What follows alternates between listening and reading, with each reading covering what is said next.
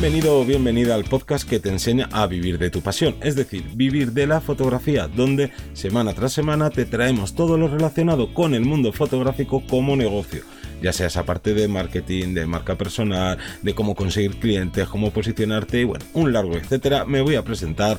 Yo soy Johnny Gómez y conmigo y contigo tienes a Teseo Ruiz.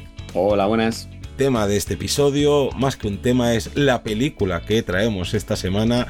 Es Pecker, una película muy poco conocida de John Waters del año 98 y en la que hay bastante, bastante que rascar, pero antes, Deseo, cuéntanos el, el, call to action de esta semana, que va a ser el call to action de todo, de todo el verano, pero bueno, cuéntanoslo. Recordaros que durante el verano mm. es una muy buena muy buena forma o muy, buen tiempo de hacer un, pequeño, un pequeño descanso, pero en ese descanso plantearnos qué hemos hecho bien, qué, no, qué estrategias podemos aplicar. O este verano va a ser el que me voy a lanzar a la piscina de cabeza y voy a abrir mi negocio fotográfico, eh, bueno, pues para todas esas primeras dudas, esas dudas mucho más alargadas o incluso para mejorar en verano nuestros posibles clientes, recordaros que en videofotografía.es barra consultorías tenéis un apartado donde nos podéis eh, em, contratar para preguntarnos sobre vuestras dudas, eh, buscar, como digo, estrategias, analizar lo que estáis haciendo para apoyaros y encauzar, bueno, pues todas esas energías para que no se pierdan en una vía que sea estable y que tengamos una estrategia a la hora de conseguir esas metas a corto, medio y largo plazo. Así que como digo, vivir de la fotografía.es barra consultorías es vuestro espacio. Y dicho esto, comenzamos. La semana pasada hablamos de Ciudad de Dios, una película muy conocida y, aunque es muy conocida y mucha gente la habrá visto, seguro que alguno o alguna de los que nos escuchasteis dijisteis, ay sí, esta es la que siempre tengo pendiente, pero que nunca he visto. Y bueno, pues ese tipo de películas están muy bien, pero oye, también es necesario hablar de películas eh, menos conocidas, porque hay como muchos artículos por ahí por internet de eh, las mejores películas o las películas relacionadas con la fotografía, y al final es un poco aburrido porque te hablan de las 10, de las 15 más típicas y tal, y es raro encontrar... Eh,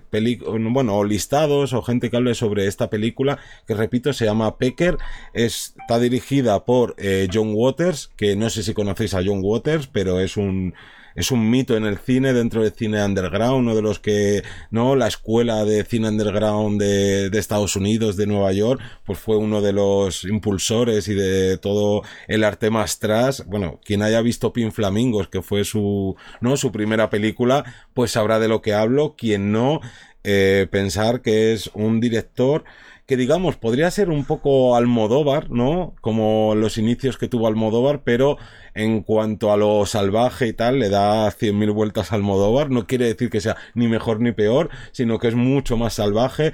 Los actores no eran profesionales, eran eh, junkies, eran gente pues de, al final de su ámbito diario, ¿no? De su vida y digamos que no se cortaba en nada a la hora de mostrar ningún tipo de situación. Entonces, claro, esa película fue muy muy impactante en su momento, lo sigue siendo a día de hoy, y luego siguió haciendo películas de ese estilo, pero luego es verdad que eh, entre comillas se suavizó un poco, pero siempre, siempre que ves una película de John Waters, ¿no? Como que tiene unos mecanismos, un ¿no? Unos guiños, unas cosas como muy suyas. Es un director como muy propio.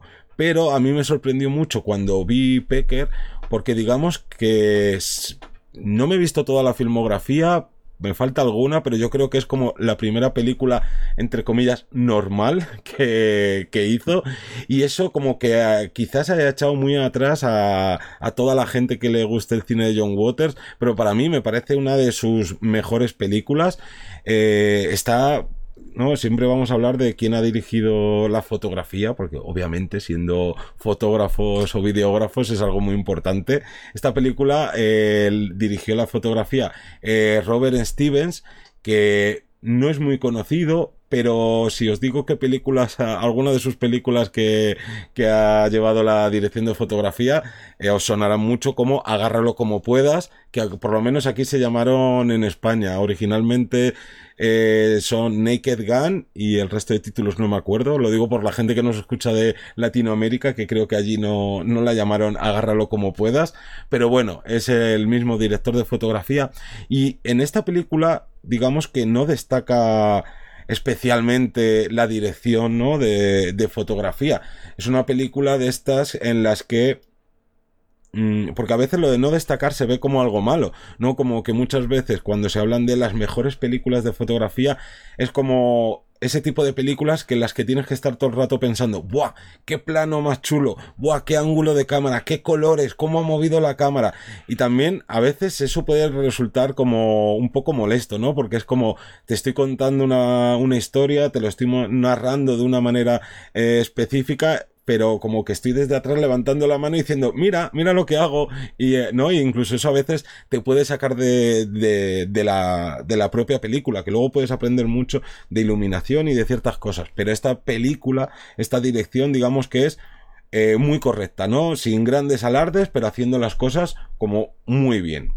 Y dicho esto, pasamos un poco a lo que es la sinopsis, que básicamente Pecker es el protagonista de la historia, un chaval de unos 18 años, un adolescente que está enamoradísimo de la fotografía. Esto es de la típica historia de siempre estuve con una fotografía, o sea, con una cámara en mis manos y fotografiaba todo lo que veía, sus amigos, su familia, su entorno, eh, que aquí también es una de estas enseñanzas que te puede dar esta fotografía, que cualquier lugar es fotografiable, solo digamos que hay que entrenar el ojo, hay que eh, estudiar la composición, porque claro, ir a un sitio precioso y hacer fotografías, pues entre comillas, casi que cualquier persona puede hacerlo. Pero un, buen un buen ejercicio, no sé si tú lo harás también con tus alumnos, es llevarles a un sitio aparentemente feo, con pocas posibilidades fotográficas, y decir, venga, tenéis que dar lo mejor de vosotros aquí y vemos a ver qué resultado sacáis. No sé si... Se van súper... Eh, empiezan muy frustrados, luego se van contentos pero claro, van agotados. Luego es, ha sido una hora y media de darle vueltas, a ver cómo tal, eh, a todos los ámbitos, tanto a nivel arquitectónico como con modelos, aprovechando los fondos, como, bueno, bueno, esto es un, es un ejercicio agotador, se hace pocas veces, pero cuando se hace terminan los alumnos diciendo, joder, es cierto, se puede aprovechar, pero les ha costado. Sí, exactamente. Y bueno, pues al final Pecker vive como en su pequeña burbuja, ¿no? En su pequeño mundo y eh, pues hace sus pequeñas fotografías y casualidades de la vida hay una marchante de arte de Nueva York que da con no descubre sus fotografías y se enamora. Y entonces ve como un diamante en bruto y pues como que le empieza a, quiere hacer una carrera con él y que sea un no y le, le dice tú vas a ser uno de los vamos de los artistas fotográficos más grandes del mundo y de esto va un poco la trama, ¿no? De qué pasa cuando el, eh, empiezas a conseguir tu sueño y también lo que implica tanto a nivel familiar, a nivel de amistades, eh, todo, ¿no? Todo el, el, trabajo que tienes que volcar, porque aquí una de las cosas también que, que más me gustó, que me pareció como muy bonita de esta película, es y esto, bueno, puede destripar un poquito. Dijimos que no íbamos a destripar mucho, pero eh, al final todo lo que tenga que ver con tus aficiones, tus hobbies, si los conviertes en tu trabajo, obviamente en mayor o menor medida va a contra, no, va a llevar una contrapartida mala. Y esto lo estamos diciendo aquí desde un podcast que se llama Vivir de la fotografía y somos dos personas que hemos eh, convertido no nuestra pasión en nuestro trabajo, pero que muchas veces y más con en los últimos años eh, cierto marketing que vemos por ahí que te venden la vida de rosa y te venden todo como todo es precioso, todo es maravilloso, solo con que quieras lo consigues. Oye, pues también hay cosas malas y obviamente no es lo mismo estar fotografiando por mero gusto que eh, estar contratado y haciendo fotografías. Así que eso hay que tenerlo en cuenta y un poco de lo que trata esta película eh, es sobre estas situaciones. Yo creo que lo veo como una balanza. Al fin y al cabo, estoy seguro que para nuestras eh, fotógrafos y fotógrafas que nos estén viendo, escuchando, eh, lo, valorarán así, lo entenderán de esta forma en la que tú inviertes, o sea, ya solo con el tiempo. Eh, ¿Te encanta salir a correr? Bueno, pues salir a correr es muy sano, vale, pero tú estás invirtiendo un tiempo que no puedes gastar en otro lado, entonces todo tiene su cosa buena y su cosa mala, ¿no? Ese gasto de tiempo. Pues en fotografía pasa algo parecido cuando te dedicas a ello. te dedicas a ello, o puedes trabajar en una cosa que puedes echarle millones de horas que no te cansa, entre comillas. Eh, te gusta, te apasiona, te alimenta, eh, puedes estar durante horas y días viendo cosas, claro, pero luego resulta que a lo mejor em, después de mm, posicionarlo, después de darle vueltas y tal y trabajarlo, pues a lo mejor no te apetece seguir trabajando de forma ocio en tu casa. O sea, ya no te planteas cuando ya llevas 10 horas con la cámara durante mm, un año, por ejemplo, todos los días, 8 horas todos los días, cuando tienes 3 días de descanso, a lo mejor no te lleva la cámara. O a lo mejor sí, porque estás en los primeros años y eres una persona súper eh, ansiosa de cámara, pero créeme que según se va pasando el tiempo, pues es normal. Eh, tus inquietudes se van cubriendo, ya tienes unas capacidades, ya tienes unas, em, unas bases en las que no tienes que seguir aprendiendo a esos niveles tan exagerados, ¿no? Como era antes, entonces el crecimiento exponencial ya va siendo muy, muy despacito y es ahorita que en la que yo me llevaba la cámara para explorar en el exterior, pues a lo mejor no me es, no me es tan necesaria porque ahora me es más necesario la desconexión mental, el leer otra cosa, el ver otra cosa que la propia fotografía. Entonces, como digo, el convertir tu afición en un trabajo conlleva sus cosas buenas y sus cosas malas, como por ejemplo lo bueno, eso, el poder estar trabajando algo que valora una parte artística, que es muy difícil que te valore a nivel artístico en cualquier tipo de, arte, ¿no?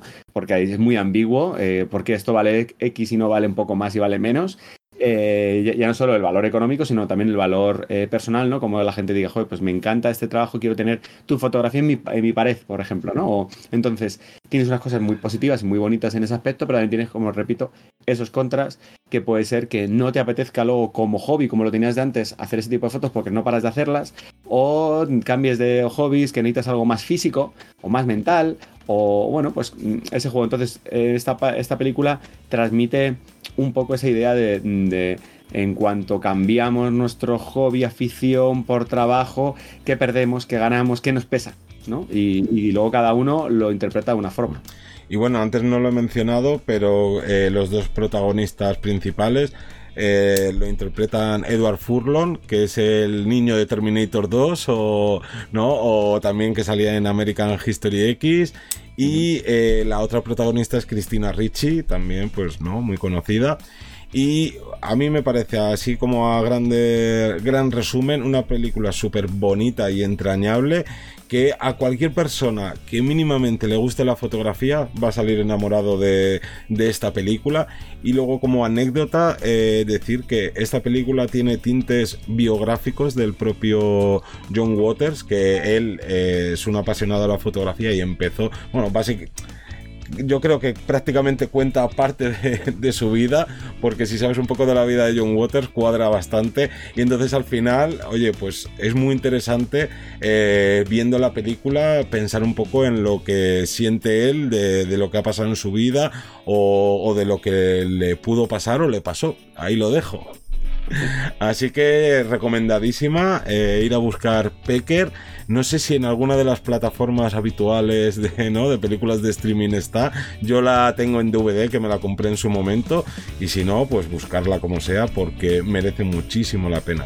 Y, hasta aquí el podcast. Eh, vamos a seguir con esta dinámica de películas, libros y demás, vamos, durante estos meses de verano para refrescaros eh, vuestro hobby, vuestro día a día fotográfico y seguir recomendándoos eh, material como este. Así que nada, nos despedimos y nos escuchamos el próximo lunes a las 7 de la mañana. Un saludo. Hasta luego.